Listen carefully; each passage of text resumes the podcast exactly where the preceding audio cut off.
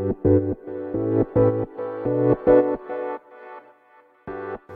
はようございます。なつきです。今日のテーマは無名な人でも著者になれるです。でこれってねあの今ね私がね電子書籍をまたね執筆中なんで改めてね電子書籍って本当に素晴らしいもんだなと思って実感してね今日のこのテーマにしてみました。でやっぱり何より一番すごいなと思うのはやはり無名な人でも著者になれるっていうところなんですね。でまあその紙の本をね出せるぐらいまで実績がない人でもその起業してる人の中でねめちゃくちゃ素晴らしい実績をお持ちの方ってたくさんいらっしゃるんですよ。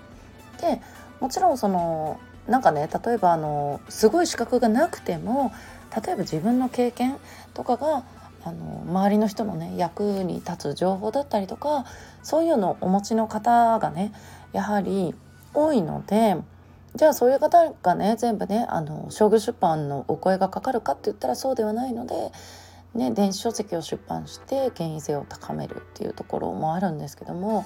その無名な人がね著者になれる。でこれあの読者側からすると本当にねあの紙の本と変わらないぐらいな感じで見られることの方が多いですしあとはねやっぱりその電子書籍から商業出版につながるっていう話も今はね非常に増えているのであの出版社の方も結構ねこの無名の著者のね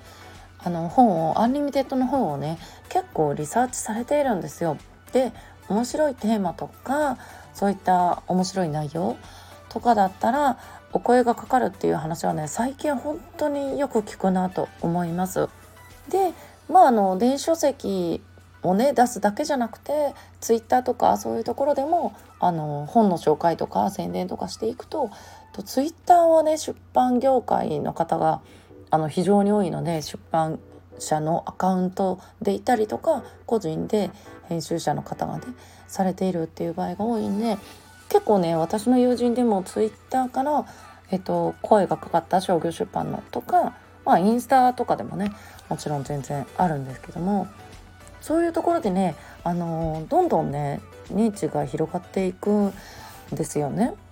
なのでこの無名な人でも著者になれるっていうこの手軽さとそれを利用してやはり商業出版につながるだとかそういうこともあるっていうのと、まあ、私はそっちよりもやっぱりあの集客力がすごくあるなと思ってるんでそれがまあそのね無名な人でも挑戦できてさらにねその時間かけてフォロワー集めとかしなくても自分の認知が広げられるっていうのは非常に大きいメリットだなと感じています。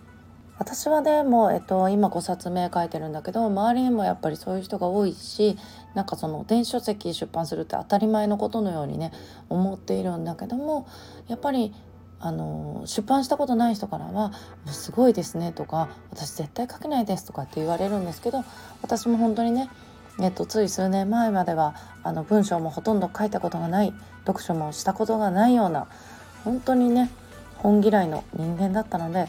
本当に誰でもできるんだよっていうことをねまだまだあの広めていきたいなと思っております。ということで